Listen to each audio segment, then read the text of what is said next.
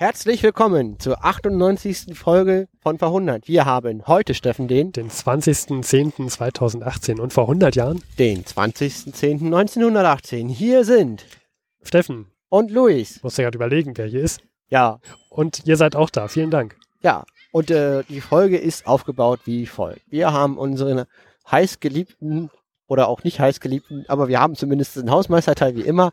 Der geht zwei Minuten, weil Ja. Podcaster reden einfach sehr, sehr gerne und sehr, sehr viel, vor allen Dingen über Themen über sich selber, die eigentlich nicht so, zum Sendungsthema passen. Äh, wir haben ja das Hobby gewählt, weil wir auch gerne reden und weil wir das nicht ausarten wo lassen wollen, weil ähm, Ne, weil ich hasse das bei anderen Podcasts, Ja, die ewig über sich selber reden und nicht zum Punkt kommen würden, ist das bekannt als zwei Minuten. Danach reden wir einfach über die wichtigsten Meldungen aus der Zeit von vor 100 Jahren und nur so viel sei gesagt, es ist halt spannend, weil Zeitenwende, Wir nähern uns dem Ende.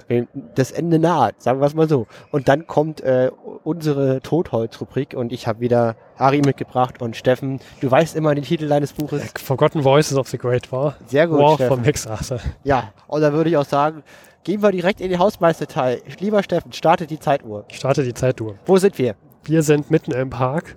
Im, Ja. im schönen Wedding. Im schönen Wedding. Wobei es hier gar nicht so schlimm ist wie sonst im Wedding, finde ich. Ja, also man muss auch sagen, es ist gerade Herbst, die, die Blätter sind total gelb, es ist wunder, wunderschön und, und, und die Fliegerfrequenz ist irgendwie ein Flieger pro halbe Stunde, was für ein Wedding noch in Ordnung ist. Ja, das ist nicht so wie in Rehberge, was, äh, wo wir letztes Mal draußen aufnahmen und beschallt wurden. Und äh, es war auch sehr viel Wind da. Steffen, wie geht's dir? Es geht mir gut. Wie geht es dir? Auch sehr gut. Ich war letzte Woche in Schweden beruflich, war auch witzig. Ja, äh, wo da ungefähr? Äh, in, in so einem kleinen Nest in Mittelschweden, sagen Ja. wir es mal so. Ich, Ich, ich erwarte ja demnächst neue Kopfhörer aus Schweden, aus äh, Stockholm. ach, die kommen daher? Hm. Das ist der Hersteller? Ja, ja. Ja, genau. Und äh, also man merkt, äh, super spannend alles. Was, wenn ihr mal in Schweden seid, ähm, in Schweden gibt's in jedem kleinen Ort ähm, so eine Bar, wo man so Gummitiere kaufen kann, so Haribo-Tiere. Und in Schweden sind die richtig, richtig lecker. Da, da, da gibt's eine, eine besondere Köstlichkeit. Ich weiß nicht, wie man es so schwedisch nennt. Ich nenne das immer Eulen. Die sind super geil. Da habe ich mir habe ich mir eine riesen Menge von mitgenommen. Jahresvorrat an Eulen. Also wer Luis was Gutes tun will, schickt Eulen an den vorne. Wer mal in Schweden ist, der schreibt mich an, dann schicke ich mal ein Bild von diesen Eulen. Das geht nicht um mich, ich habe jetzt erstmal ein Jahreswort, ich habe viele so. Eulen. Es geht darum, da kann er die auch mal probieren. Die sind super, super lecker. Gut, dann eben so. Wer äh, in Schweden ist, der schreibt an Luis at 400. Ja, eben. Also unsere zahlreichen schwedischen Hörer bitte. Genau. Ja, und äh, nochmal, wir betonen es, ist die drittletzte Folge von 100. Danach ist erstmal ein Jahr Pause und wir wissen wirklich nicht, wie wir das weitermachen, in welchem Umfang. Ähm, wir haben ja generell sehr, sehr viel verändert in den letzten vier Jahren. Harald Klotwig, Fragezeichen. Was ist eigentlich mit denen? Ja. Wo sind die? Ähm, deswegen, also es kann auch sein, dass wir dann einfach irgendwie doch weitermachen, aber aktuell haben wir beide eine sehr hohe Workload, also eine sehr hohe Arbeitslast Fast noch drei Sekunden. und äh, die Tendenz ist erstmal Pause. So, super, Luis, hast genau mit den Hausmeisterthemen beendet. Ähm, bevor wir jetzt zu den Meldungen heute vor 100 Jahren kommen, würde ich gerne noch ähm, sagen, wer heute vor 100 Jahren gestorben ist. Oh, Also, das ist jetzt kein erfreuliches Ereignis, aber ich dachte mir, das ist eine Meldung wert. Äh, Jetzt, ähm, jetzt, jetzt, Steffen, deine Chance. Ja, und zwar ähm, warst du schon mal in einem, ähm, ja, sehr, du bist ja oftmals in Hotels unterwegs, ne? Leider ja. Warst du schon mal im Hotel Ritz? Ritz? Ja. Ritz-Carlton? Ritz in London oder in Ich glaube, es Paris. heißt es heute Ritz-Carlton. Das, das, äh, wie soll ich sagen? Ich, ich meine, dass da, da ich, ich, ich wollte mir die Qualmwolken in meiner Kreditkarte nicht antun. Gut, gut. Also noch nicht. Aber ich möchte dir sagen, der Gründer Cäsar Ritz, der ist heute vor 100 Jahren gestorben. Geboren 23. Februar 1850 und heute vor 100 Jahren am 20. Februar 1918 gestorben. Danke, Steffen, für die Information. Und ich würde sagen, damit kommen wir zu den wirklich wichtigen Ereignissen heute vor 100 Jahren. Ich bitte drum. Kommen wir zu den Meldungen heute vor 100 Jahren. Diesmal gegliedert in verschiedene Abschnitte. Wir fangen mal an mit Friedensbewegungen zwischen dem Deutschen Reich und Das- den USA. Das Thema, weil die in der letzten Folge haben wir das ja gesagt gehabt, dass die Mittelmächte ein Friedensangebot ähm, ähm, sozusagen kommuniziert haben, was sich vornehmlich an den Präsidenten der USA richtet, Woodrow Wilson. Und ähm, Woodrow Wilson hatte ein 14-Punkte-Programm und äh, auf Basis dieser Punkte sind die Mittelmächte bereit, Frieden zu schließen. Eine totale Kapitulation, Abhängigkeit von der Gnade Amerikas, nennt es äh, Harry Graf Kessler. Das ist die Lage. Und äh, wie hat Woodrow Wilson jetzt darauf reagiert, Steffen? Woodrow Wilson fordert einige Dinge jetzt, zum Beispiel auch den, die Beendigung des uneingeschränkten U-Boot-Krieges. Und er, hat vor allen Dingen zurückhaltend reagiert. Also er hat jetzt nicht gesagt, juhu, endlich Frieden und zwar so, wie ich es wollte, sondern er macht halt das, was die Mittelmächte eigentlich nicht wollten. Er, ähm, er, er schaltet sofort die anderen Entente-Mächte, namentlich England und Frankreich, hinzu. Und die wollen ähm, keinen langfristigen Frieden auf Basis eines Völkerbunds, der halt ähm, mit Selbstbestimmungsrecht der Völker, was die wollen, ist einen, einen klassischen Großmachtsieg. Das heißt, ähm, Erweiter Ausweitung der eigenen Machtsphäre durch Hinzugewinnung von neuen Gebieten und, und Zahlungen, Zahlungen aufgrund der im Krieg erlittenen Schäden. Das heißt, Woodrow Wilson reagiert zurückhaltend, holt seine, holt seine Verbündeten rein und was für die Deutschen eine schlechte Nachricht ist, weil ein Frieden nur mit Amerika ist sicherlich ein besserer Frieden als ein Frieden mit Frankreich, die Rache wollen. Ja. Ähm, ich würde auch noch mal auf den uneingeschränkten U-Boot-Krieg hinaus wollen. Das war ja letztendlich ähm, am Februar 1917 hatte ja damals das Deutsche Reich gesagt, wir haben jetzt den uneingeschränkten U-Boot-Krieg, feuern auf mhm. alles, was uns in bestimmten Gebieten vor die Flinte kommt. Mhm. Oder vor das Torpedorohr. Und das war ja auch so der aufschlaggebende Punkt, warum die USA in diesen Weltkrieg eingetreten sind. Und Woodrow Wilson hatte auch noch gefordert, dass dieser uneingeschränkte U-Boot-Krieg sofort aufhören müsste.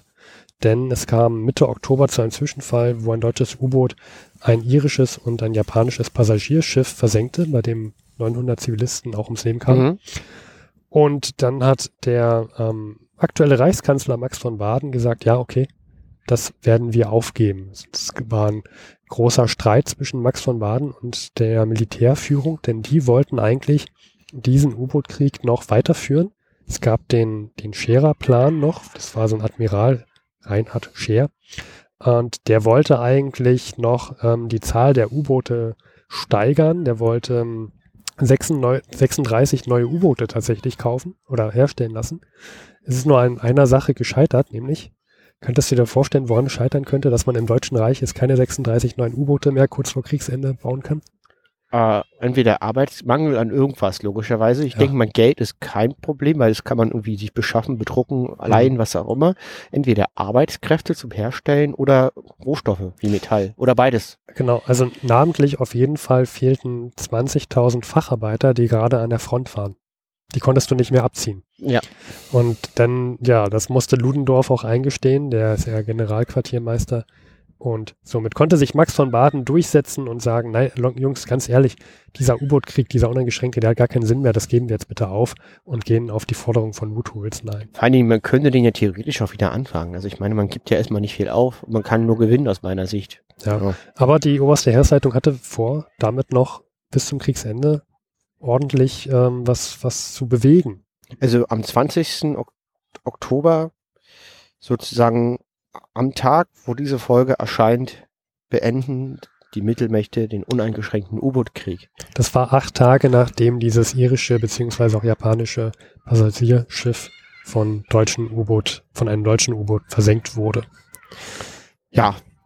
Und ähm, wie gesagt, die Lage ist die, die Mittelmächte haben sehr hektisch, sehr panisch kapituliert und sind von der jetzt von der Gnade namentlich Amerikas, aber auch der Entente abhängig. Und äh, Woodrow Wilson ähm, schaltet seine Verbündeten hinzu. Das heißt, die Vermutung ist die, dass dieser 14-Punkte-Plan, der sehr abstrakt ist, also der wirklich sehr abstrakt in dem Sinne ist, da geht es halt darum, Selbstbestimmungsrecht der Völker. Das heißt, in einer perfekten Welt darf jeder selber entscheiden, zu welchen Nationen er gehört oder, oder ob er nicht eine eigene aufmacht. Und die Gründung dieses Völkerbundes, dass dieser Plan so vermutlich nicht umgesetzt werden können, weil Frankreich und Großbritannien wollen das sicherlich nicht. Übrigens, ähm, eine Meldung, die ich hier noch gefunden hatte, die ich ganz entscheidend fand, war, die ist noch vom 18.10., also vor zwei Tagen und 100 Jahren ähm, von der SPD. Dann ist ja diese, diese Vorwärts, äh, ja, so eine Art Zeitung mhm. sozusagen, mhm. ähm, beziehungsweise Parteiorgan. Und da ruft die SPD zum Durchhalten auf und sagt aber auch, und das finde ich jetzt sehr spannend, dass alle Gebietsforderungen der Kriegsgegner zurückgewiesen werden.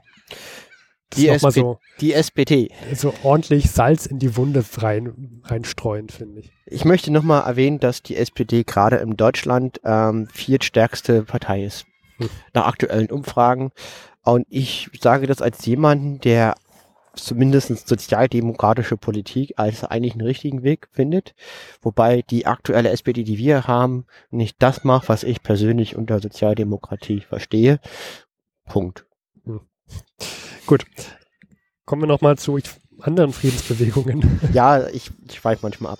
Genau, wir haben ja noch andere äh, Nationen, die Frieden wollen. Die, die, die Osmanische Reich und das Österreich-Ungarische Reich. Ja. Und was machen denn die Türken? Die Türken haben jetzt tatsächlich auch eine Waffenstillstandsnote an Wilson geschickt. Das heißt, die, das Osmanische Reich möchte jetzt auch auf den Frieden eingehen und aus diesem Krieg auch austreten. Österreich-Ungarn ähm, hat ja einen Kaiser, Karl I. Und der hat ein Manifest äh, veröffentlicht über eine Neugliederung der österreich-ungarischen Monarchie. Und zwar da geht es halt darum, dass man sich sagt, okay, dieser, dieses, dieses, diese verknöcherte habsburgische Monarchie hat ein Problem. Wir machen jetzt einen Bundesstaat und ähm, jeder Volksstamm, die Tschechen, die Slowenen, die, die Ungarn, die, ach, die, was, was sie alles haben, ähm, die kriegen ihr eigenes Gebiet und werden halt sozusagen über die Habsburger Monarchie zusammengehalten. Ich kann jetzt schon mal sagen, was Harry Graf Kessler davon hält. Was würdest du vermuten? Ich glaube nicht sehr viel. Ja. Hat er wieder ein tolles Zitat dann? Ja, das Oder kommt eine, auch noch. Also ja. er, er, sagt halt, ähm, dass er das für persönlich, also die Idee an sich ist nicht schlecht. Er hält das aber eine blöde Idee, wenn, wenn der Kaiser das selber veröffentlicht, weil er ja damit selber schon sagt, sagt, dass dieser Staat ein Problem hat.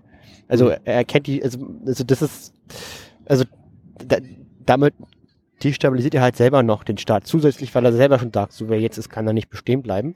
Dann stellt man sich die Frage, was hat er nach zwei Jahren, also ich meine, hm, ja, ja. Also das ist, weiß ich nicht. Es ist immer schwierig. Dann, dann, dann, dann, stellt, dann stellt sich immer gleich die Sinnfrage. Wofür gibst du ihn dann? Ja, ich, ich glaube, das ist aber noch so ein Versuch von diesem Kaiser.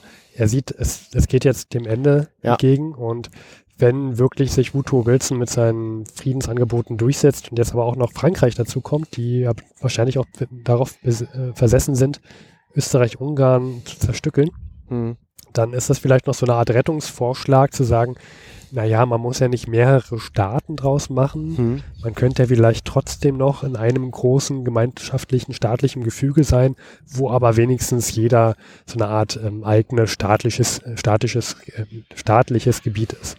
Ja. Also so eine Art Rettungsversuch, Österreich-Ungarn trotzdem ganz zu lassen. Ja. ja. Gut, ich meine, kann man auch verstehen, dass er, dass er was, dass er, ja, dass er was unternimmt. Dann haben wir noch die Rubrik, die du dir ausgedacht hast, Steffen, finde ich auch eine sehr schöne. Leben vor 100 Jahren. Ja, ja. Gerade vor 100 Jahren in Berlin, Luis. Stell dir vor, du wärst so 18 und, oder zwischen 8 und 14 Jahren, meine ich. So gerade im, Deu im Deutschen Reich in Berlin. Du, du, hättest wahrscheinlich kein tolles Leben. Nee. Ja, weil es, es gab vor 100 Jahren ja, ja auch nicht so viel. Wahrscheinlich in dieser entscheidenden Phase der Pubertät kein Vater ja. da. Ja. Die Mutter wahrscheinlich schwer beschäftigt, irgendwie alle am, am, am Ackern, am, am, am Verhungern, äh, das, das, das Verhungern zu verhindern. Bin ich selber nicht eine große Zukunft, alles geht bergab und äh, ich weiß und ich, und ich sehe, ich spüre die Unsicherheit der Erwachsenen. Ich vermute, man, man, man kann ganz schnell zum Arschloch mutieren. Ja, und vor allem macht man folgendes, man hängt einfach auf der Straße ab mit seinen anderen Kumpels und hat nichts zu tun. Und mhm. jetzt sagen die ersten ähm, Stadtverwaltungen sagen, äh, wir müssen jetzt diese, diese Jugend von der Straße holen. Mhm. Die sollen mal was Sinnvolles machen. Und zum Beispiel in der Stadt Düsseldorf erlaubt man jetzt den Jugendlichen mhm. zwischen 8 und 14 Jahren den Zutritt zu städtischen Bibliotheken.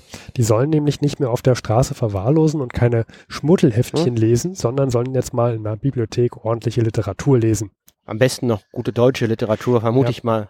Heine, Goethe, Schiller. Aber finde ich gar nicht so schlecht, dass man mal den, also dass man mal ein bisschen Bildung da auf die Straße holen will. Ähm, man ist angehalten, dass, dass die Eltern das auch bitte ihren Jugendlichen vermitteln sollen. Ich würde behaupten, also die Idee ist gut, es ist gut, dass es gemacht wird, wird nicht viel ändern, weil man, ich denke mir, also Leute, die jetzt in, in eine Bibliothek gehen, haben wahrscheinlich eh das Problem nicht. Also man erreicht nicht das richtige Publikum. Ja. Nichtsdestotrotz ist es ein Schritt in die richtige Richtung. Mhm. Jugendliche gehören in Bibliotheken und gut, dass es gemacht wird. Vor allem so, wie sich die Meldung liest, durfte man mit acht Jahren nicht allein in die Bibliothek rein. Ja, gut, mit acht. Ja, aber warum, warum eigentlich? Ich meine, also ich war mit acht, neun Jahren den Alter jede Woche in der Bibliothek und ich habe Mhm. die komplett immer leer geräumt. Immer jede Woche einen Hau- Haufen Stapel Bücher nach Hause geschleppt und die wieder zurückgebracht Mhm. und mein ganzes Taschengeld dann über die Ziehungsgebühren verloren. das weiß ich noch, das war mal sau ärgerlich. Ich, bin sogar einmal mit irgendwie elf ins, ins richtig, richtig fies ins Kassosystem reingekommen. Aber man lernt draus. Also ich werde, ich möchte nie wieder einen Kassofall werden. Ja. Das war ziemlich, also wenn dann auf einmal aus 30 Euro Schulden 100 werden, weil 70 Euro in Kassogebühren anfallen, naja, ähm, also Die- ja, gut. man lernt draus. Mit, mit elf Jahren in den Kassofall, in Kassofall zu werden, weil man die Mahngebühren der Bibliothek nicht zahlt. Ja, es ist aber die Frage, wie sauber das alles war, wenn man doch arg jung ist, ne, nicht geschäftsfähig. Aber, aber den Ja. Ärger hat man so oder so. Weiß, ich weiß gar nicht mal, wie die Sache ausgegangen ist. Müsste meine Eltern mal fragen. Die waren, glaube ich, sehr begeistert. also vielleicht, wahrscheinlich kann man das äh, irgendwie auch dann sagen, nee, der ist zu klein und bla, machen wir nicht, ne? Ja, ich weiß gar nicht, ob, ob, die- ob die wirklich dann gezahlt wurden. Aber, Das weiß ich auch nicht. aber andererseits, was soll die Bibliothek machen? Die, die, die ist schon richtig so, dass sie darauf bestehen, dass die Bücher pünktlich abgegeben werden. Von daher Ja. muss man einfach lernen. Und wenigstens hast du dafür Mahngebühren zahlen müssen und nicht für Schmuddelheftchen von der Straße. Eben. Gut. Eben, eben. Weitere Meldung, Kriegsversorgungsamt, Steffen. Ja, das fand ich sehr schön. Und zwar äh, Höchstpreise gibt es gerade. Es wurde ja auch, es gab mehrere Meldungen, dass im Sommer man doch bitte barfuß laufen soll, damit man seine Schuhe nicht abläuft. Mhm. Äh, vor allem die ganzen Ledersohlen, dass man da auch sehr viel einsparen soll. Und weil es jetzt so, so auch Höchstpreise gibt und die Preise in die Luft steigen für Schuhe, kam man jetzt zu der Idee, damit nicht jeder einfach seine Schuhe für noch und nöcher verkaufen darf, muss jetzt jeder ähm, den Preis für den jeweiligen Schuh in den Schuh eintragen. Und zwar in die Sohle oder Schaft einprägen. Da muss jetzt der Preis drin stehen, dass man den noch nicht mehr verändern kann. Also der Höchstpreis. Aber ich, ich verstehe nicht, wie das funktioniert haben. Also ich, ich, ich Ja. schnall nicht, wie sowas funktionieren soll, weil ich meine, was hindert mich jetzt daran, wenn ich aus irgendeinem Grund Schuhe habe und du brauchst Trägen-Schuhe, die für statt Höchstpreis bei Herrenstiefel 48 Mark, die für 72 Mark zu verkaufen. Naja, es gibt versteh ich Leute, es gibt Leute, die kontrollieren sowas. Und dann kommt jemand rein und guckt sich in deinem Schuhgeschäft die Schuhe an, ob da der Höchstpreis der richtige drin ist. Ja, ja, das ist mir schon bewusst, aber, aber wenn ich jetzt so einen Schuhladen habe und, und, und Schuhe werden für 48 Mark verkauft, aber der eigentliche, wirkliche Straßenpreis sind 80 Mark, dann, dann ist es doch ein No-Brainer, den kompletten Laden leer zu kaufen und dann die und privat unter der Hand für 80 Mark zu verkaufen. Also, Ja, das, also da- das, das genau. verstehe ich einfach nicht. Da- das heißt, als normaler Mensch kann man doch an diese Schuhe gar nicht mehr rankommen, weil halt derjenigen, der die richtigen, richtigen Hintern küsst, halt an die Ware dann rankommt. Da merkt man gerade wieder dein, wie auch damals im zarten Alter von elf, dein kriminelles, dein kriminelles Gedankengut, Luis. Du würdest das natürlich, in, du würdest natürlich in die Ille- Illegalität reingehen Na, ich würde und zumindest abwandern und aus deinem Schuhgeschäft ein richtiges Vermögen machen. Nee, aber ich würde jedes Paar Schuhe kaufen, was ich kriegen kann, weil ich weiß, der Preis liegt höher. Genau. Und, ich, und so oder so kann ich die erstmal bei mir einlagern und ich bin der Typ, der die Schuhe hat. Aber ich weiß ja nie, was passiert, gerade ob Geld noch etwas wert ist. Das heißt, alle werden die die Lage sind, Schuhe kaufen, ob sie sie brauchen oder nicht. Das ist völlig egal. Wie in der DDR. Ja. Die, die Verhältnisse und, und, und der normale Mensch, ja, die, die Mutter mit drei Kindern, die halt äh, dringend Schuhe braucht, kommt halt nicht ran. Aber es gibt Irgend, halt irgendeiner muss ja verlieren. den Unterschied, dass das immer noch illegal ist. Also es gibt halt Leute, die würden es halt nicht machen. Ja, das einfach, weil sie sehen halt den Preis Ja. und, und die würden dann auch diesen Höchstpreis maximal anbieten. Es gibt halt Leute, die würden sich danach richten und da hast du schon mal was gewonnen. Und Vielleicht ist es auch so, dass die Strafen extrem drakonisch sind, dass, dass das Risiko zu groß ist und dass vielleicht auch damals ähm, damals äh, das ganz schnell ähm, als Volksverrat wie also dass das dass das gesellschaftlich äh, geachtet war. Die Ja. Werte ändern sich halt auch. Also heutzutage ist ja Steuerhinterziehung, hat man ja das Gefühl, äh, so ein Kavaliersdelikt. Hm. Ähm, damals wäre das vielleicht auch anders gewesen und man wäre dann auch geachtet und hätte keine Freunde mehr und dann würde man sich das vielleicht auch überlegen. Ja, diese, diese Schwarzmarkthändler und Wucherer, die waren nicht sehr gut angesehen, aber sie waren halt akzeptiert, weil es die Leute waren, von, von denen du was bekommen konntest. Eben, weil das ist ja genau das Problem, weil das, das bringt dir das alles, wenn halt keine, weil da, da gibt es keine Schuhe zu kaufen, wenn, wenn der, wenn der, wenn der Höchstpreis so gering ist. Egal. Ähm, ich möchte noch sagen, wie, was so die Höchstpreise waren, gerade so vor 100 Jahren. Mhm. Also für einen Herrenstiefel maximal 48 Mark, Mhm. für einen Damenstiefel 44 Mark, Damenhalbschuhe höchstens 38 Mark. Ja, das ist Also, das halbe Monatsgehalt eines Hafenarbeiters. Ich möchte be betonen, dass es vergleichbare Probleme im Berliner Wohnungsmarkt gibt heutzutage. Es ist ein, es ist, es ist ein Problem, was immer wieder auftaucht. Und ähm, ja. Dann lass uns doch mal die Höchstpreise in die Mauern der Häuser eintragen. Ja, diese Wohnung, genau. Das macht ja auch dann, ja, da ist ja das gleiche Problem, ne? Wenn halt die, wenn, wenn die Wohnungen äh, niedrig vermietet werden müssen, dann kriegt halt keiner eine Wohnung, weil halt jeder die, also, weil die halt nicht verfügbar sind, ne? Ja. ja. Gut, ähm, übrigens, Luis, ich, ich ahne so stark, hättest du vor 100 Jahren gelebt, also mit diesem kriminellen Gedankengut wärst du wahrscheinlich relativ schnell verhaftet worden. Wahrscheinlich auch. Ich, ich, ich glaube, das wär, es, es war damals keine gesunde Einstellung. Und dann auch noch du als Sozialist, du wärst wahrscheinlich politischer Gefangener gewesen. Ja, genau. Ich habe, obwohl, also ich meine, also, also mit der Forderung, keine Kriegsgewinne anerkennen zu lassen, ähm, ich meine, man könnte ja sagen, um halt äh, einen möglichst guten Frieden rauszuholen, soll man offiziell keine Kriegs-, äh, keine Gebietsgewinne anerkennen. Das kann man ja machen. Also ich finde schon gut, man darf sein Blatt geschickt ausspielen. Jedenfalls, worauf ich hinaus will, ähm, es gibt noch eine weitere Meldung, nämlich der Kaiser Wilhelm II. vor 100 Jahren, ja. Der gibt Amnestie gerade auf alle politischen Gefangenen im Deutschen Reich. Und das finde ich schon mal ein krasses Stück. Da merkt man, der, also auch dem Kaiser muss bewusst sein, da ist jetzt Ende Gelände. Da kann ich jetzt auch mal, mal eben Amnestie für alle politischen Gefangenen geben. Äh, ich, ich, möchte an der Stelle gleich eine, was von Harry Graf Kessler zitieren. Und zwar, äh, der hält sich mit ein. Das fand ich, das fand ich sehr, sehr gut.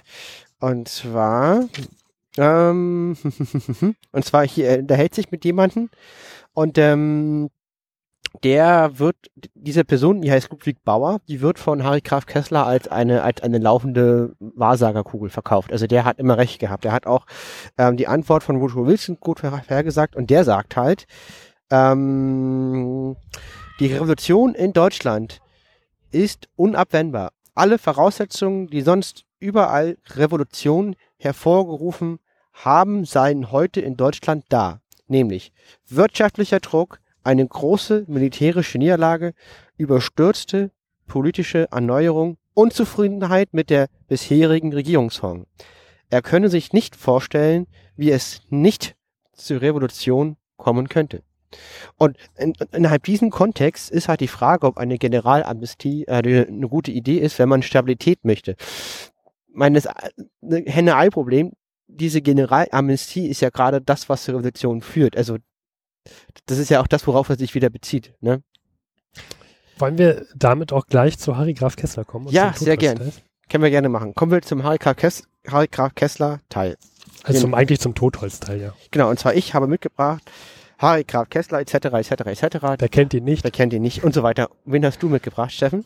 Ich habe mal wieder von Max Arthur Forgotten Voices of the Great War mitgebracht und zwei Berichte, zwei vergessene Stimmen, die nach dieser Folge nicht mehr vergessen sein werden. Sehr gut wie schon festgestellt, fange ich einfach mal an. Ja. Äh, 6. Oktober, er ist in der Schweiz. Er ist in den letzten zwei Wochen aus seinem Leben komplett in der Schweiz. Ich werde euch den Zeitraum präsentieren vom 6. Oktober bis zum 20. Oktober. Aufgehört hat es ja, Zitat, alles in Erwartung der Entente-Antwort. 6. Oktober. Ja. Und er trifft sich, er tut viele Dinge. Und ähm, das ist die Reakt und dann kommt die Antwort aus den Amerika ein und er redet wieder mit seinen direkten Vorgesetzten in Bern, das ist nämlich dieser Romberg und Zitat. Als erstes gab mir Romberg die Antwort von Wilson, die eben einlief, zu lesen. Der Eintrag war, dass sie weniger unangenehm als befürchtet werden könnte. Äh, Romberg meinte, dass sie jedenfalls einen Anknüpfungspunkt für Verhandlungen geben würde und dass, wenn erst verhandelt werde, keine von beiden Parteien ihre Soldaten wieder zum Losschlagen bringen könnte. Ich wandte ein, dass die Amerikaner noch nicht kriegsmüde seien, daher nötigenfalls sicher den Kampf wieder aufnehmen könnten. Darüber sollten wir uns nur keine Illusionen machen. Ja. Das ist eine gute Einschätzung, wie ich finde. Ja, und, ähm, das, und es gab halt mehrere Antworten aus Amerika, die sich so durchziehen. Äh, ich schätze nochmal die Lage ein, Zitat, alles ist in Fluss geraten. Gerüchte und Unruhen gehen durch die Welt unserer Klienten. Der ganze Osten, den wir unterworfen hatten, beginnt sich zu regen. Man ermisst jetzt erst, welch ungeheures Weltreich sich unter unserer Führung gebildet hatte. Sollte wirklich das alles in 14 Tagen zerbröckelt sein? Es geht ja wirklich Schlag auf Schlag. Ne? Wir Ja. haben das ja schon in der, in der letzten Folge gehabt, da ist da so viel passiert und du merkst jetzt, dass, dass ähm, also immer mehr Ereignisse aufeinander folgen, auch das Deutsche Reich sich ja komplett zurückzieht, denn auf einmal der uneingeschränkte U-Boot-Krieg von heute auf morgen beendet wird. Ja, ich glaube, die Leute, die wissen einfach nicht, was in den nächsten zwei Wochen alles passiert. Das können sie nicht abschätzen. Absolut. Und jetzt haben die Deutschen nochmal geantwortet auf Wilsons Rückantwort, die Antwort auf die Antwort. Zitat. Die deutsche Antwort ist heraus. Wir bestätigen die Annahme der 14 Punkte Wilsons als Grundlage eines dauernden und gerechten Friedens. Außerdem erklären wir uns bereit, die besetzten Gebiete zu räumen. Wir überlassen es dem Präsidenten, eine gemischte Kommission zusammenzurufen, die die Abmachung über die Räumung treffen soll. Damit haben wir in allem Grundsätzlichen kapituliert, nur in Einzelheiten können wir noch Vorteile oder Sicherungen heraushandeln. Bei der diplomatischen Kunst, die uns zur Verfügung steht, wird das wenig sein. Ja. Herrlich, Sehr schön. herrlich. Ein, ein Harry Graf Kessler. Also er sagt halt, wir haben komplett kap- kapituliert und wenn man fähig wäre, könnte man über Details noch was reißen, aber wir sind nicht fähig. Also alles ist verloren. Aber also, wie, wie, wie, wie, gut er das formuliert, das Ja. ist ein Traum. Finde ich super. Harry Graf Kessler. Äh, genau, und ähm, äh, je- jetzt, jetzt geht natürlich äh, in der neutralen Schweiz die Gerüchteküche heiß her. Und am 14. Oktober ist der Stand der Gerüchteküche der folgende. Da trifft er sich mit einer, ich glaube, mit einer polnischen Gräfin. Nach dem Frühstück bei der Sankt oder äh, ST, nach dem Frühstück bei der ST, sie sagt, nach sicheren Nachrichten, die sie von den amerikanischen, englischen und französischen Botschaften habe, würde die Entente vor jeder Friedensverhandlung folgende Bedingungen stellen. Besetzung von Metz, Straßburg, Mühlhausen und Danzig, Auslieferung des ganzen in den besetzten Gebieten befindlichen Kriegsmaterials, Besatzung gewisser deutscher Bahnstrecken, Versprechen, die verwüsteten oder besetzten Gebiete Belgiens und Frankreich vollkommen wieder aufzubauen, Besetzung der deutschen Kolonien, bis alle Schäden in den besetzten Gebieten voll bezahlt seien. Dagegen sei die innere Lage in Frankreich und England höchst bedrohlich. Wenn wir diese unerhörten Bedingungen zurückweisen, würde eine revolutionäre Bewegung in Frankreich einsetzen. Hm. Das ist die Gerüchteküche. Ich, was sagst du dazu? Ich kann den Punkt verstehen, dass auf jeden Fall alles wieder aufgebaut werden sollte. Hm? Also ich kann das verstehen, dass man sowas fordert. Hm? Ja. Ähm, interessant ist, also das ist ja ein wesentlich milderer Frieden als, als, als der, der eigentlich kam. Also man, man kann jetzt schon erahnen, wie schlimm der Schock von Versailles eigentlich ist, weil also hier geht es ja darum, dass die Deutschen nur für das bezahlen, was sie in den besetzten Gebieten kaputt gemacht haben. Das wäre Belgien und Frankreich. und das nur wieder herstellen, was jetzt erstmal irgendwie auch Sinn macht, ähm, dass halt sozusagen Gebiete besetzt werden, aber das heißt nicht, dass die abgetretet werden, die werden halt erstmal nur besetzt. Mhm. Und äh, es war ja dann so, dass ähm, Danzig abgegeben werden musste, Westpreußen und ab, abgegeben wurde, Elsass-Lothringen fiel an Frankreich und das Rheinland wurde besetzt. Das heißt, das war wesentlich schärfer als das, was hier drin stand. Mhm. Und die Kolonien, die sollten auch wieder zurückgegeben werden, irgendwann mal. Und das war ja auch nicht so im Versailler Frieden. Und von den Reparationen, die dazu kamen, die wurden hier gar nicht erwähnt. Also das ist eine wesentlich mildere Form.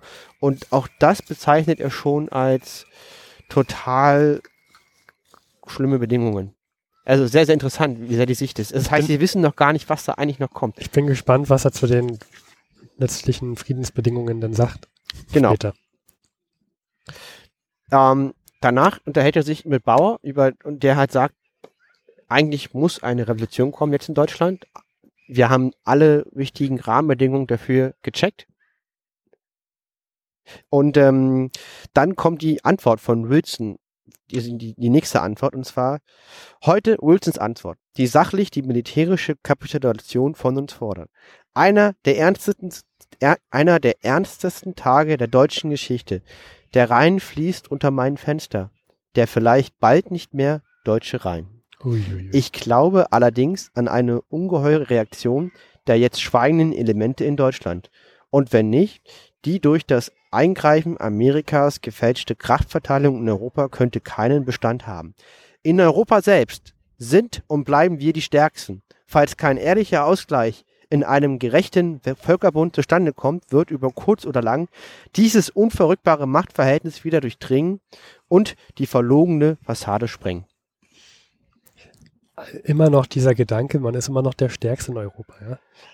Ja, aber er Ja. sagt eigentlich schlaue Sachen. Also es geht ja genau darum, was ich beschrieben habe, dass halt ähm, Wilson sagt, wir müssen, Deutschland muss militärisch kapitulieren und er holt die Entente mit rein. Und ähm, dass es halt klar ist, dass es irgendeine Form von Rachefrieden geben wird. Und äh, deswegen, deswegen bläst er Trübsal und sagt, der deutsche Rhein ist vielleicht nicht mehr deutsch, weil die, die historische äh, der historische Wunsch von Frankreich ist der Rhein als sozusagen Westgrenze. Also ich überschlage gerade alles, bremse mich, wenn ich das alles so schnell Ja, ja. runterrassel. D- Der Rhein, der Rhein auch ist ja auch ein stark umkämpftes symbolisches Hm. Stück Eben. Gebiet, ähm, was ja auch schon in den Ende, Ende des 19. Jahrhunderts ja auch schon in sehr vielen Liedern besungen wurde, dass man den Rhein schützt und so weiter. Also das ist schon auch ein Symbol bei den Deutschen. Und das haben die Franzosen ja auch bekommen. Die haben Elsass-Lothringen bekommen und konnten das Rheinland militärisch besetzen. Das, ist, das heißt, der Rhein ist die West Westgrenze Frankreichs. Hm.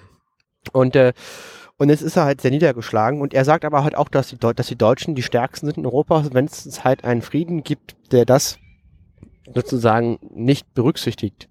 Dann wird früher oder später der große Knall kommen. Und damit hat er eigentlich recht. Ja, eine schöne Glaskugel, die er da hat. Ja, absolut. Kann man die kaufen? Hier ist schon wieder gut, ne? Kommen wir nochmal zu den Österreichern. 18. Oktober.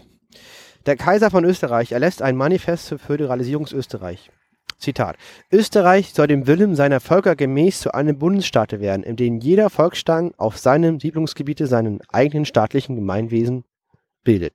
Als Bund freier Völker soll es aus den Stürmen des Krieges hervorgehen. Ungarn trennt sich von Preußen und zieht sich auf die reine Personalunion zurück.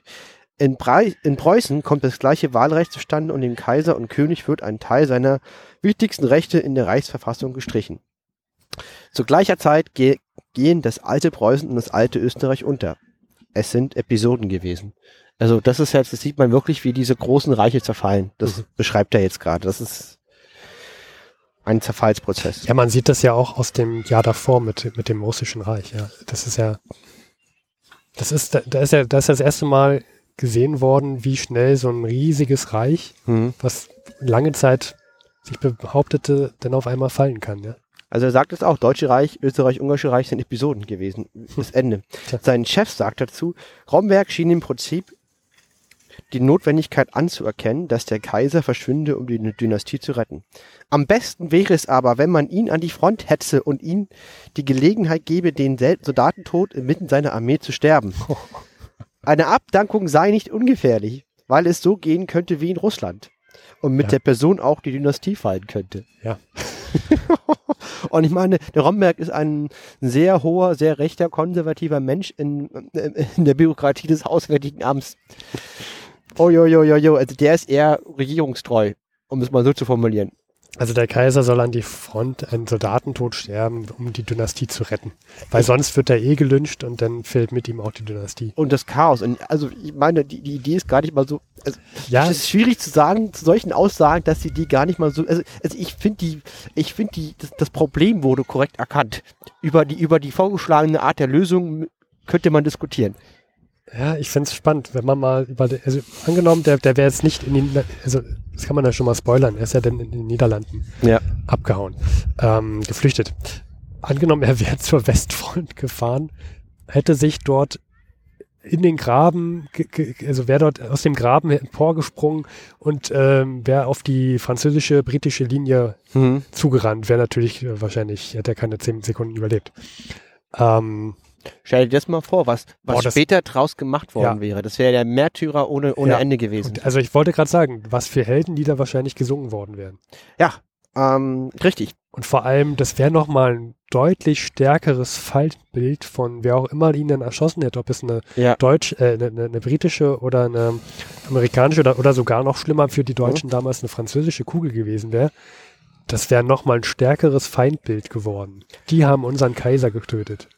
Und, und ich meine, die Aussage von dem Romberg ist hart, Alter Falter. aber der Kaiser Wilhelm, der, der Zweite, ruft seit Jahren für diesen Krieg aus und da sind jetzt schon mehrere Millionen Leute gestorben, auch mehrere Millionen seiner eigenen Untertaten, Untertanen. Und ich meine, wenn man zu solchem Projekt aufruft, dann muss man auch, dann finde ich es auch nicht verkehrt, von jemandem zu fordern, dass der sich halt da auch dran beteiligt und äh, riskiert, da dabei drauf zu gehen. Ist halt nun mal so. Ja? Zumal ja auch am Ende gesagt wurde, das ist jetzt die Schlacht des Kaisers. Er ist ja zur Front gefahren Ja. und offiziell offiziell war es ja, hatte er ja die oberste Heeresleitung letztendlich inne für die Westfront da. Auch wenn er wahrscheinlich äh, in Wirklichkeit nichts gemacht hat. Aber ja, also das, das, damals hattest du ja auch gesagt, symbolisch hat er jetzt die Hand Genau. im Spiel und wenn jetzt verloren wird, dann ist das, ist das Reich damit auch verloren. Ja, er- muss was machen. Ansonsten stellt sich die Sinnfrage über seine Rolle. Weil dafür hat man jetzt einen Kaiser. Das klingt jetzt zwar hart, aber der muss jetzt Maßnahmen machen. Also ich meine, ich bin froh, ich, ich ich bin gegen eine Monarchie und ich, ich mag Demokratie und Sozialdemokratie. Ähm, wenn ich jetzt ein Anhänger wäre äh, der preußischen Monarchie, würde ich aber genau solche Sätze auch sagen. Sagen, hey, jetzt Kaiser, dafür bist du Kaiser, dafür bist du gepampert, dafür hast du ein tolles Leben gehabt, du musst jetzt hier irgendwie auch Einsatz zeigen.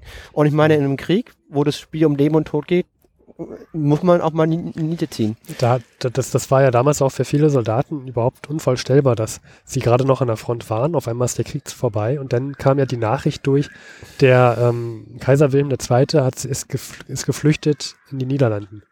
Und das haben ja, das war ja für viele unvorstellbar, dass er jetzt geflohen ist und für, für den sie ja auch gekämpft haben. Ja, eben. Viele haben ja, haben ja nicht fürs Deutsche Reich, sondern haben halt für die Symbolfigur auch gekämpft. Ja. Und, das, Und vor allen Dingen, ich meine, der hat sich ja auch immer hingestellt und Blut und Eisen gefordert, also Ja, ja. und auf wirklichen Tod und keine Gnade und, und ähm, also ich, da merkt man halt auch einfach, dass dieser Typ ein Schwachmat ist. Ganz ehrlich. Ähm, weil ein fähiger Mensch wäre gar nicht erst in dieser Lage, ja, und dann, also, dann, also das heißt, er, er, das, was er selber sagt, setzt er halt nicht um. Und das ist auch ein Problem, was wir auch heute haben, möchte ich wieder den Quer- Querschlag ziehen, dass wir zum Beispiel in der Sozialdemokratie oder äh, gerade in der linken Politik, die ich ja persönlich sehr bevorzuge, haben wir halt Leute, die reden halt von der Multikulti-Gesellschaft und tolle Dingen, ja, aber selber würden ihre Kinder halt in so, einer in so einer Gegend nicht in die Schule schicken und da auch nicht wohnen wollen, ja, aber reden davon. Und deswegen nehmen wir die Linken keiner ernst und das ist halt auch ein Grund, warum die SPD gerade viel stärkste Kraft ist. Es ist immer gefährlich und äh, Es wird jetzt auch gefährlich, was du langsam sagst, aber mach mal noch weiter. Ja, es ist, es ist ja, ich was ich jetzt sagen wollte, es ist immer gefährlich, von Dingen zu reden, deren, deren Konsequenzen man nicht selber tragen muss. Ja. Und das ist, finde ich, ein, eine Schwäche der linken Politik, weil die Rechten, die sagen ja von Anfang an, äh, also die, quasi, die haben, die, die haben dieses Problem nicht so stark, weil sie halt so selber leben, wie sie reden. Sind halt Mhm. Arschlöcher und leben wie Arschlöcher, so, ja. Da, da, da, da, da es den Unterschied nichts. Ja, ich würde das trotzdem nicht, ich bin nicht verallgemeinern wollen. Ich bin kein Fan von der Verallgemeinerung. Ja, es ist, ich, ich, ich, drehe gerade das große Rad. Sagen wir so, es gibt überproportional viele in den Linken und Sozialdemokratie, die sowas, die, die, die das vielleicht betrifft. Genau, es, es, es trifft es auch nicht alle. Ne? Es gibt auch viele Leute, die das ehrlich meinen, da hast du Gut. völlig recht. Wir lassen das jetzt. Das, ähm, das war unser Pflichtdisclaimer. Ich würde sagen, wir kommen damit dann zu meinem Teil. Es sei denn, du hast noch was. Ja, genau. Zitat. Das gestrige Manifest des Kaisers in Österreich sei ein ungeheurer Fehler, denn dadurch habe der Kaiser selber anerkannt, dass Österreich aus getrennten Nationen bestehe. Äh, und damit war es das auch. Wieder erstaunlich gute Dinge im Tagebuch von Graf. Also erstaunlich gut, mit gut meine ich, ähm, gut in die Glaskugel geguckt. Dann noch ein letzter Satz. Die Wirkung unserer Niederlagen ist dort ungeheuer, weil niemand sie erwartet hat. Hat er auch wieder mit recht. Ne? Gut, ja, vielen Dank, Luis, für den Harry Graf Kessler.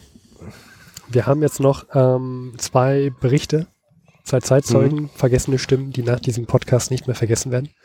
Denn man hört der Podcast auch in 500 Jahren noch. Vielleicht sind es mittlerweile nur noch 480 oder 490 Jahre, man Mhm. weiß es nicht. Ähm, und zwar Forgotten Voices of the Great War. Ich habe einmal mitgebracht Corporal Clifford Lane, ein äh, Brite aus dem Herefordshire Reg Reg Regiment, Hm? erstes Bataillon. Und er berichtet von seiner Attacke auf die Front von Le Cateau. Das wäre in Frankreich vermutlich. Das ist in Frankreich, genau. Und da beschreibt er eine Nachtattacke. Oh. Mhm, Und das, das habe ich so noch, auch noch nicht ge äh, groß gelesen. Also wir hatten auch schon mal, äh, wie Attacken aussahen, wenn äh, starker Regen war oder Nebel war, dass sie sich teilweise gegenseitig am Rockzipfel fassen mussten, weil sie sonst die äh, Hand vor Augen nicht gesehen haben. Mhm. Und die haben jetzt also eine Nachtattacke vorbereitet und haben, beschreibt dann so ein bisschen die Logistik. Denn aus den Tagesangriffen ist schon bekannt gewesen, das ist alles sehr chaotisch. Selbst wenn du da mit sehr vielen Leuten auf einmal losstürmst, irgendwann ist es so chaotisch, da, da weißt du nicht mehr, ist links und rechts noch, noch Freund oder Feind. Ähm, du, musst, du musst dir die Leute genau ansehen. Jetzt ist halt nachts und auf einmal siehst du noch weniger und da musst du dir was einfallen lassen. Und was die da gemacht haben für ist, sie haben sich ähm, hinten ein Stück Metall auf den Rücken gemacht, Hm? damit man halt von hinten, also von der freundlichen Linie und Seite, sehen konnte, wo sind die eigenen Leute. Wie jetzt von, also wo war das Metall? Hin, hinten auf dem Rücken. Das Ach so, heißt, wenn Am man, Rücken war ein Stück Metall. genau, und wenn man, wenn man ja Richtung, Richtung Gegner stürmt, dann kann der Gegner ein, das, das reflektierende Metallstück nicht sehen, also reflektierend von Lichtquellen Mhm. natürlich. Aber die ähm, eigenen Leute können dich von hinten erkennen. Okay. Und man hatte Mhm. auch ähm, ein paar Kerzen dabei. Ich weiß jetzt nicht. Also wenn ich jetzt da einen Nachtangriff hätte und es wäre jetzt die Problemlösung, wäre ich nicht so begeistert. Naja, ich glaube, weißt du, Luis, man hatte ja früher nichts. Man war schon, man war schon froh, sich wenigstens ein kleines Metallstück hinten auf den Rücken zu machen, damit die eigenen Leute nicht auf einen feuern. genau, also, also wir sind jetzt hier nachts im Grabenkrieg des Ersten Weltkriegs. Sie machen Nachtangriff, keine Sorge, dir passiert nichts. Wir haben ein super System erfunden, dass da, dass jeder sich erkennt, ja. Du kriegst ein Stück Metall im Rücken und eine Kerze. Hm. Ja, das, das ist die Lösung. Dann würde ich ganz schnell überlegen, was hat mich jetzt hierher gebracht? Warum bin ich jetzt hier? War das die klügste Entscheidung meines Lebens? Ja. Äh, und und äh, jedenfalls machen sie dann diesen, diesen nach- nächtlichen Angriff mit der Kerze und mit hinten den Kerzen, genau. Mit der, und tatsächlich haben auf einmal, es ist jetzt Mitte Oktober, Hm. Und die ganzen Deutschen haben kaum noch, kaum noch ähm, Gegenwehr Mhm. geboten. Und kamen teilweise auch raus und haben weiße Shirts, einfach mit weißen Shirts gewedelt, also Mhm. als eine weiße Flagge. Wir, wir geben auf. Und das war, er schreibt hier, ähm, sowas hätte er niemals gesehen in den alten Tagen. Also er sagt noch vor einigen Jahren, als der Krieg noch mittendrin und Anfang, Anfang oder mitten im Krieg war. Und das hat ihn schon beeindruckt, dass es jetzt in diesen letzten Tagen des Krieges anscheinend so viele Kapitulationen und kaum noch Gegenwehr gab. Weil ja auch, nun ja, die Deutschen, die hatten ja auch kaum noch Möglichkeiten. Da gab es ja kaum noch Munition, kaum noch Nahrung und so weiter. So viel also, was Corporal Clifford Lane sagt dazu. Kommen wir noch zum Major Philip Neem, Field Company und 15. Field Company Royal Engineers. Und wir hatten in den letzten Berichten sehr viele Australier, komischerweise, die was über die Amerikaner sagen. Und er sagt jetzt auch etwas über die Amerikaner. Und zwar gab es Ende Oktober, gab es diese Begebenheit, dass sie auf die, dass, dass sie auf die Deutschen zustürmen wollten. Mhm. Und links von ihm, sagt er, waren die Amis und rechts von ihm noch die Briten. Also andere britische Divisionen. Und sie kamen alle sehr gut zurecht, außer, außer die Amerikaner. Und auf die mussten sie warten teilweise. Die haben ihre Ziele nicht so richtig gut erreichen können. Warum eigentlich nicht? Das, das schreibt er nicht so ganz. Also in der Situation schreibt er das nicht so ganz. Warum konnte er nicht sagen. Ähm, sie hatten wohl sehr viel, sehr viele Probleme, haben dann irgendwann ihre Ziele auch erreicht und dann hieß es so nach, nach Aussagen, ihr habt jetzt 48 Stunden Ruhezeit, danach machen wir weiter. Dann gibt's wieder einen Vorsprung, Vorsturm. Und er sagt auch, also sowohl seine Einheit als auch die anderen britischen Einheiten, die hätten, hätten auch loslegen können, aber sie mussten auf die Amerikaner warten. Und ähm, zwar so lange, dass sich das um vier Tage verzögert hat. Ähm, und jetzt sagt er auch den Grund dafür. Später hat sich halt herausgestellt, dass die Amerikaner mit ihren, mit ihren Versorgungslinien nicht zurechtkamen. Irgendwas, es gab wohl irgendwelche Störungen auch beim Versorgungsnachschub, auch Mhm. mit dem Essen, was auch die Artillerie mit ein, also mit einschloss und auch die Artillerie, Artillerie dann nicht mehr hinterherkam. Gut, das macht Sinn, der 403 Jahre Kriegserfahrung. Ne? Genau, das wollte ich gerade sagen. Da merkt man auch, dass die Amerikaner erst seit kurzem im Krieg sind und noch nicht so viel Erfahrung drin haben. Und die haben halt nur eine 100.000 Mann große Armee gehabt. Und die waren wahrscheinlich irgendwelche Büffel gehütet, aber Amerika, oft, bei der Größe ist das ja lächerlich. Hm. Und äh, die haben halt einfach auch keine, generell keine Erfahrung, eine Armee. Und äh, also Harry Graf Kessler redet immer von zwei Millionen Amerikanern in Frankreich. Jetzt ist halt die Frage, wie gut seine Zahlen sind. Das müsste man nochmal validieren irgendwo. Hm. Aber ich denke mal, so komplett falsch ist, es werden nicht 100.000 sein. Es werden schon eine entsprechende Größenordnung an Amerikanern halt in Frankreich sein. Und klar, Logistik ist nicht so einfach. Ja. Also da merkt man auch, dass damals die Amerikaner vor 100 Jahren halt noch nicht so gut waren im Krieg machen, wie sie es jetzt gerade sind. Ja. Ähm, gut, äh, gut bezeichnet hier Effektivität. Ja. Ähm, ja, so viel zu den zwei nicht mehr vergessenen Stimmen von dem großen Krieg. Äh, nächstes Mal kommen wir tatsächlich zu den ersten November-Berichten aus den, aus den, ich wollte Tagebüchern sagen, aber von den Forgotten Voices. Da sind auch ein paar sehr interessante dabei. Freue ich mich schon. Gut. Dann vielleicht nochmal eine eigene Sache, bevor wir komplett aufhören. Ne? Das ist die drittletzte Folge. Ja. Am 11. November ist äh, erstmal Schicht und Schacht für ein Jahr. Wir wollten es wir wollen es nochmal betonen. Also auch in der Hinsicht, ähm, wir freuen uns bis dahin über jegliche Art von Feedbacks und Rückmeldungen, weil danach kommt erstmal ein Jahr nichts. Genau. Ähm, es, Deswegen- wird, es wird dann aber auf jeden Fall ein Jahr später eine Folge kommen, wo wir dann sagen, wie es mit V100 weitergehen wird. Genau, ich möchte auch überlegt, ich irgendwie, irgendwie ist mir der Harry ans Herz gewachsen. Ich würde auch irgendwie gerne so ein bisschen erzählen, was er gemacht hat in dem Jahr. Aber das ist auch alles noch. Ja, also theoretisch könntest du ja auch mal so fünf Minuten Folgen mal so einmal im Monat rausgehen. Das könnte man wirklich machen. Hätte ich eigentlich, aber das werde ich mir überlegen, weil wir merken jetzt gerade, wir, wir bereiten jetzt schon die letzte Folge vor und, und äh, das, das, das geht echt an die Zeit und die Substanz. Es, es zerrt ein wenig. Es halt echt ein wenig. Also ich habe, wir beschäftigen mich jeden Tag jetzt. und, und mir macht das echt Spaß, aber jeden Tag. Und man hat dann noch so viele andere Sachen. Ja, ja. Das muss dann, wird dann, es wird dann auf jeden Fall weniger, weil ich habe jetzt, ne, also du hast einfach sehr viel Uni-Sachen, sagen wir es mal so. Hm. Ich habe jetzt angefangen, eine neue Sprache zu lernen, die jetzt nicht die einfachste ist. Ne, Ja, sagen wir mal so, sie ist die einzige phonographische Sprache der Welt. Zumindest steht es so in dem Lehrbuch drin. Ich kann das fast gar nicht glauben. Also, wo halt sozusagen die Buchstaben so höhlmalerische Zeichen entsprechen. Also, dass der Buchstabe selber sagt, also ein Mensch sieht halt aus wie ein Mensch in der Idee her. Mandarin. So ist halt die Idee. Also, diese Zeichen sind halt wirklich das Symbol für einen Mensch. Ja, mal gucken. gut, klingt doch wieder sehr philosophisch. Fristzeit. So. Ja, daher, ähm, wir werden auf jeden Fall berichten, wie es weitergeht. Wir sind noch nicht sicher, was wir machen. Aber sehr gut. Ich schweife mal ab und Steffen behält den roten Faden. Das finde ich gut. Und dann möchte ich auch den roten Faden zu Ende führen, zum Knäuel zusammenknoten und sagen, wir sehen uns in, wir hören uns in zwei Wochen. Und äh, immer fleißig nähen.